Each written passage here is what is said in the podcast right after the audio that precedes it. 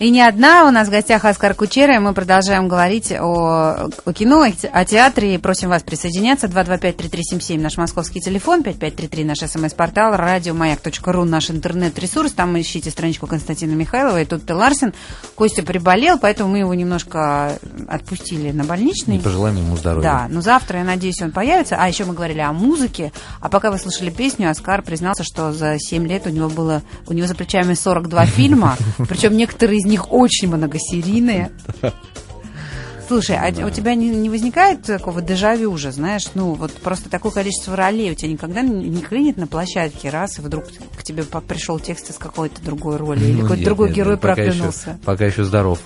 У меня было очень сложно, когда я выпускал в феврале этого года э, спектакль, и э, 20, сейчас я скажу, 20, по-моему, 2 января, 26 января один, а 18 февраля другой. То есть одновременно у меня был выпуск двух спектаклей. Это очень тяжело. А я уехал отдыхать, и на отдыхе я сидел с двумя пьесами.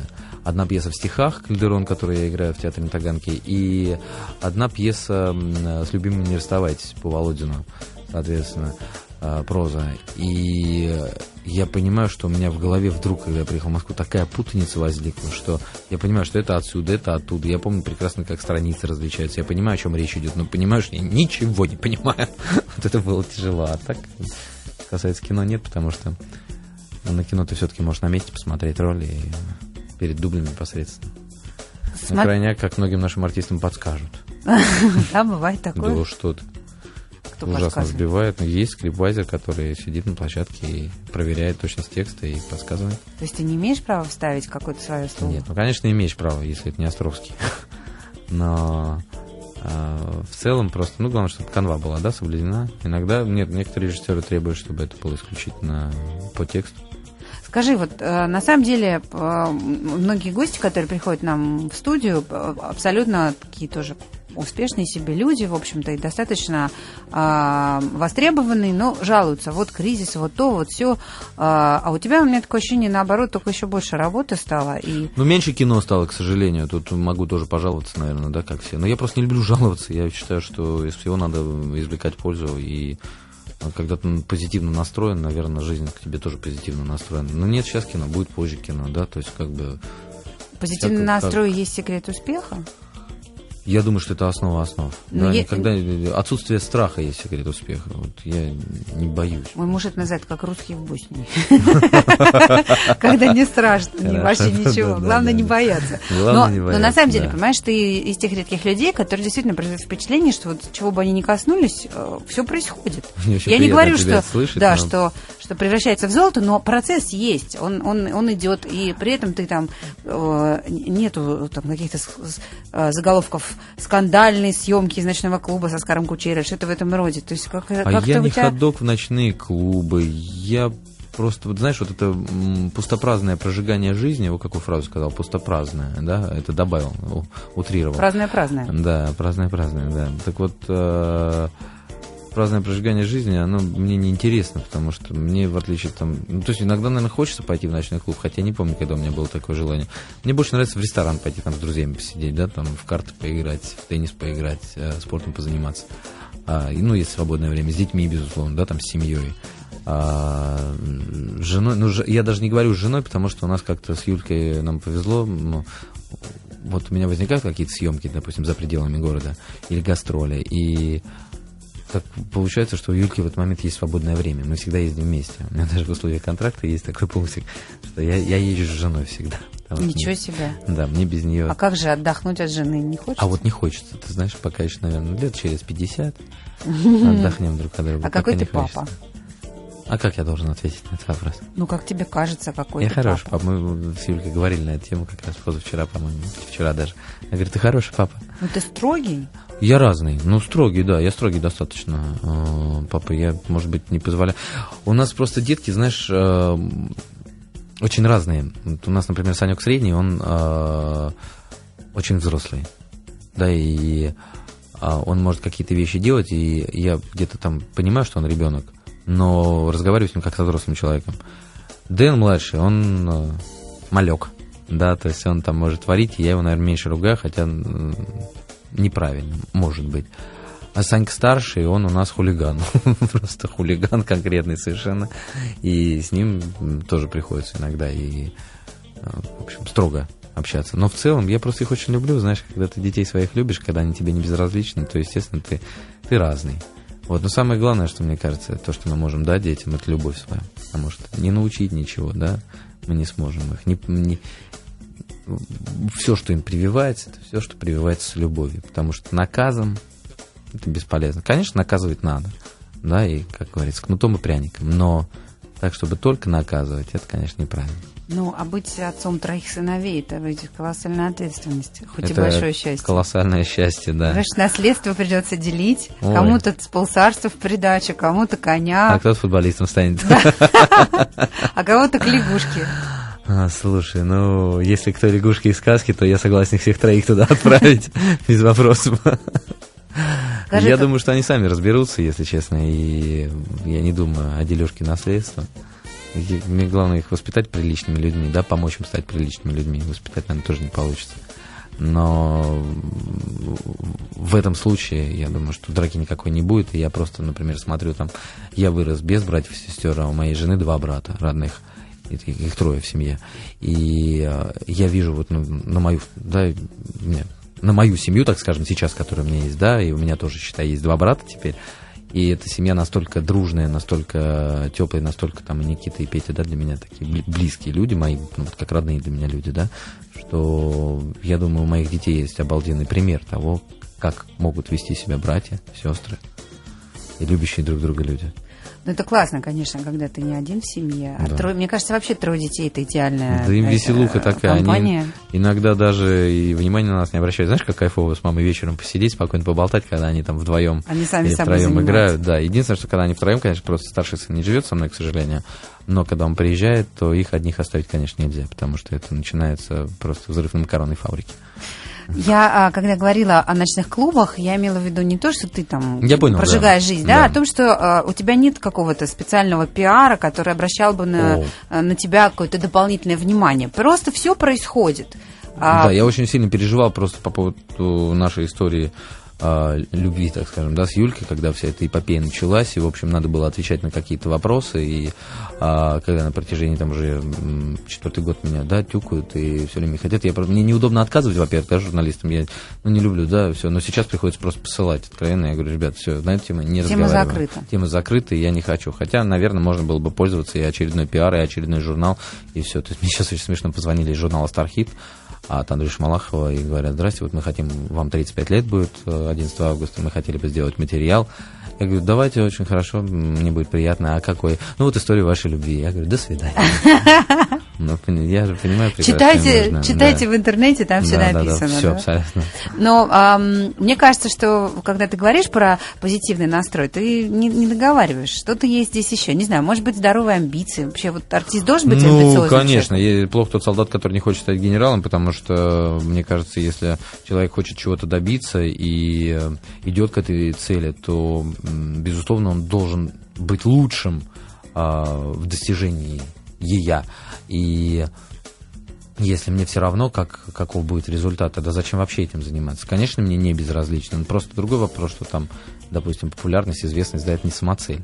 Самоцель сделать хорошо свою работу, да? Но и а обладать этой Актерская работой. профессия это все-таки такая а, зыбкая очень почва. Я читала, уже забыла интервью какого-то отличного а, американского артиста в Эскваре, и он говорил, что каким там правила жизни, знаешь? Да, да, да. И каким бы ты, сколько бы у тебя не было Оскаров, и сколько mm-hmm. бы миллионов там тебе не платили mm-hmm. за фильм, ты все, ты все равно дергаешься от каждого телефонного звонка и ждешь, что тебе предложат. Робин Вильямс. Может, это, а может быть, это был Денис Хоппер, но что-то в этом, да, какой-то был вообще а, мастодонт. Нет, я, я просто помню, да. Это был Робин, Робин Уильямс, Уильямс, да? да? Ну вот. Хотя и, могу ошибаться. И, но соответственно, и всегда ты находишься в какой-то конкуренции да. с другими тебе подобными, да, своими коллегами. Вот э, Слушай, появляется профессиональная мне... зависть. О, тебе приходится вот, с этим бороться? Мне повезло. У меня э, начисто отсутствует чувство звездной болезни и э, ощущение вот этого, и чувство зависти. Я, наверное, может быть, в этом не очень нормален, но я радуюсь за своих коллег, когда какой-то успех есть, когда есть какой-то а, хорошая работа. Я позвоню всегда, вот ты можешь спросить любого из моих коллег, там, с кем я общаюсь, я всегда позвоню а, и скажу, старик, я вот, даже если там два года прошло с момента выпуска, я посмотрел вчера картину, мне очень понравилось. И я могу, это может быть там человек, который мне пару лет не звонил, а, могу позвонить сказать, потому что когда мне действительно нравится, я с огромным удовольствием это делаю, мне очень приятно это сделать. Наверное, мне даже может быть больше приятно, чем тому человеку, которому я звоню. Ну, может быть, это все равно. Но зависти нет. Есть радость, есть момент э, равнения на каких-то артистов, да, там, э, которые э, играют роли. Но это в основном по, по театру, потому что на кино трудно сказать, да, что вот какая-то грандиозная роль. Ну, что вот это вот так же мне хочется, да. Кино таких работ мало, а вот на театре я там вижу, когда Костю Хабенского, например, да, Мишку Трухина, ну, я в восторге просто от того, как ребята работают, э, и всегда хожу и люблю это дело. У нас в гостях ар- артист, не побоюсь этого слова, а актер театра и кино, и музыкант, и певец, как оказывается, Оскар Кучера. Насыпали зрители тебе вопросов Да полную что? котомку, да, на, на и слушатели, и зрители. Ну, Лена, но наши слушатели, они его зрители, понимаешь? Так, поправила, спасибо. А, На нашем портале, на радиомаяк.ру а, э, Уважаемые радиозрители. да, уважаемые радиозрители, Паша Стрепарева интересуется. В каком возрасте у вас проснулся артистический темперамент и каковы были его самые ранние проявления? Ой. Я э, брал теннисную ракетку э, года в 4, по-моему, и делал вид, что я играю на гитаре. И делал это очень темпераментно. В 6 я взял гитару. Так, а, а как, когда ты стал э, понимать, что вот артистическая деятельность... Ну, мне как всегда этого хотелось. Я помню, что, во-первых, с первого класса я начал заниматься в школе художественного слова у Галины Александровны Хацревин а, при Доме кино, и был там очень много лет, по-моему, до 10 класса, вплоть э, как раз 80 по 90 год.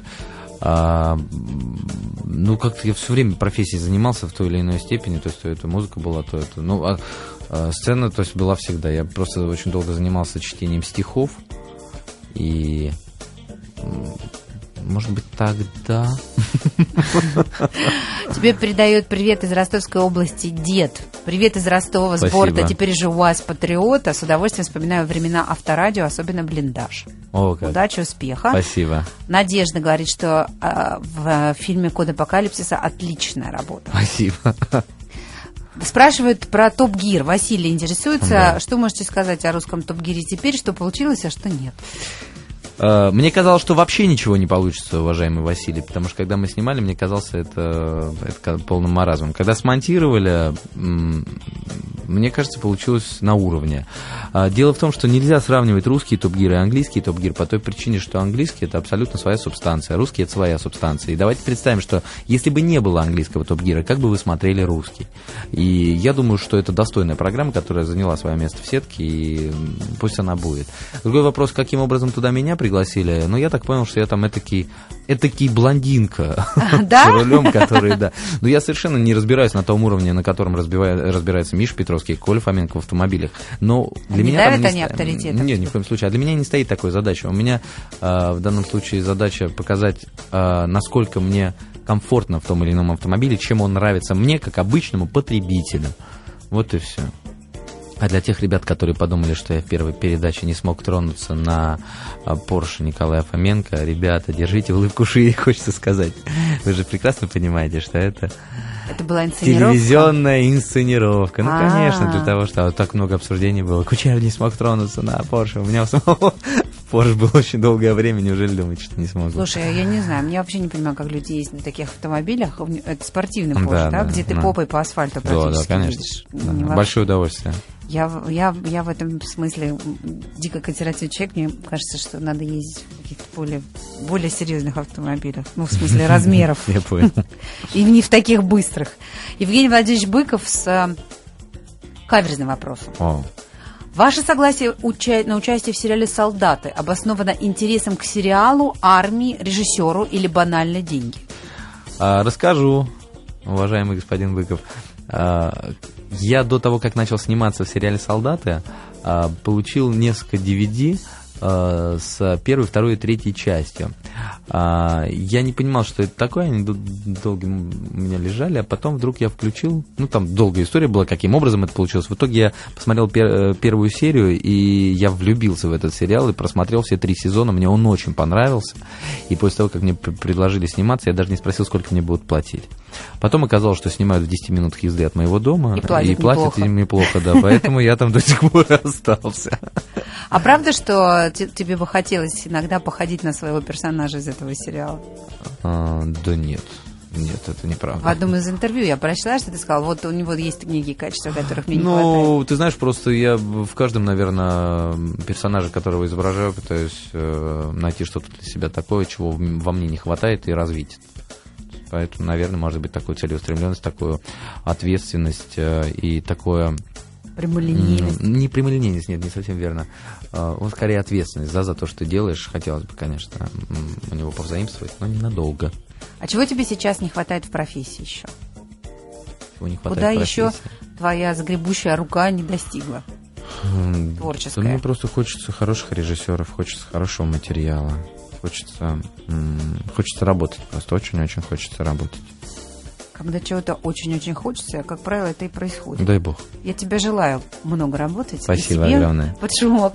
Спасибо огромное, что ты до нас э, доехал, что Спасибо, нашел что время, пригласили. что не опоздал, что редкость для больших наших звезд, Ой, что говорит ой. о том, что ты настоящая звезда, а не, а не, да, а не стархитская. Ну ладно. Спасибо. На этой приятной ноте всем желаю хорошего вечера.